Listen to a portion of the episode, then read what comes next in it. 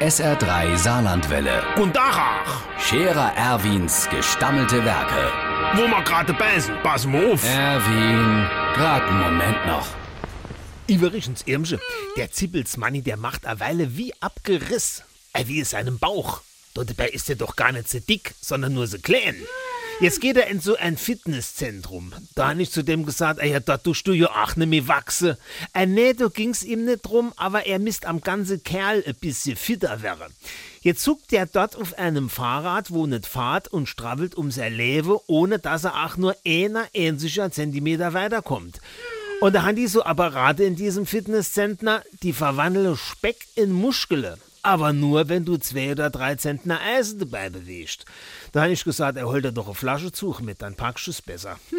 Auf jeden Fall, sagt der Manni, hätte die dort jetzt ein ganz neuer Apparat und seit sie den Hand wäre dort in dem Gerätezimmer viel mehr los. Ein super Ding. Der det nicht so Miet mache wie die andere, sagt der Manni. Und da kennt man auch mal locker drei, vier Durchgänge machen, ohne am nächsten Tag Muskelkater zu haben.